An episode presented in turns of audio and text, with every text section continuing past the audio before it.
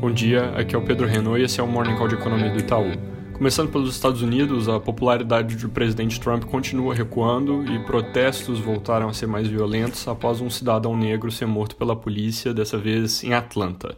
No entanto, o que tem dominado o foco dos mercados já há alguns dias é o risco de uma segunda onda do vírus, taxa de reprodução crescendo em alguns estados que estão reabrindo.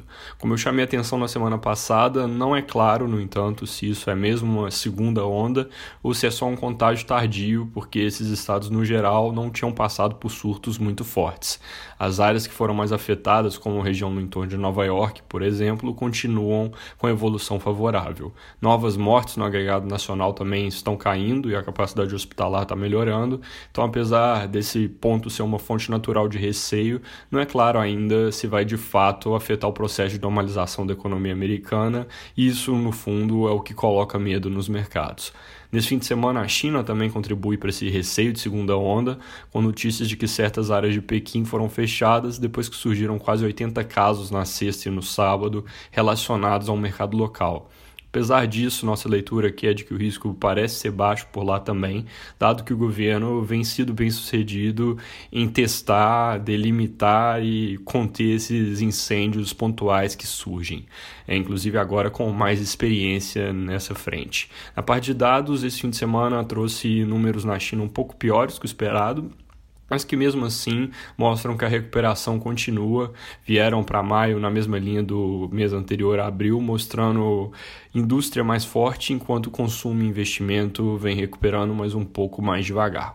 Aqui no Brasil, semana agitada em Brasília, a gente tem discussão sobre diversas MPs no Congresso, destaque para a 936 no Senado, aquela que fala sobre flexibilização de regras trabalhistas e que pode acabar esticando a desoneração da folha de pagamentos do governo Dilma Rousseff para até o fim do ano que vem. Na quarta também, o Congresso se reúne para analisar vetos presidenciais a medidas aprovadas recentemente, e isso é algo que tem sido tratado como um teste importante para o apoio do Centrão ao governo. Além disso, o mercado deve repercutir hoje o anúncio de que o secretário do Tesouro, Mansueto de Almeida, vai deixar a equipe econômica.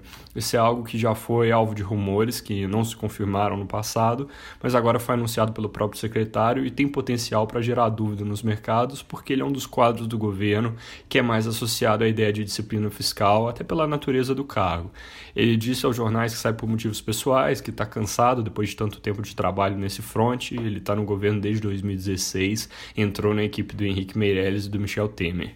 Ele também disse aos jornais que vai fazer uma transição coordenada e que a saída não muda em nada o compromisso da equipe com o ajuste fiscal, porque o grande fiador dessa agenda é o ministro Paulo Guedes. Mas mesmo assim, mercados devem prestar bastante atenção em quem vai ser o substituto. Ainda sobre Brasília, no fim de semana, manifestantes a favor do governo lançaram fogos de artifício contra o prédio do STF e isso está sendo reportado pelos jornais como a manifestação mais agressiva contra os poderes que aconteceu durante a pandemia. Os ministros do Supremo se manifestaram de forma bem enfática contra o que aconteceu e o presidente Dias Toffoli solicitou que a PGR investigue quem esteve por trás do ocorrido.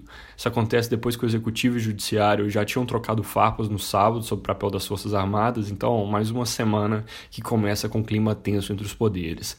Do lado econômico, essa semana tem reunião do Copom na quarta-feira. É a nossa expectativa e consenso de mercado são corte de 75 pontos, levando a Selic para 2,25% e aí parando para avaliar a necessidade de novos ajustes.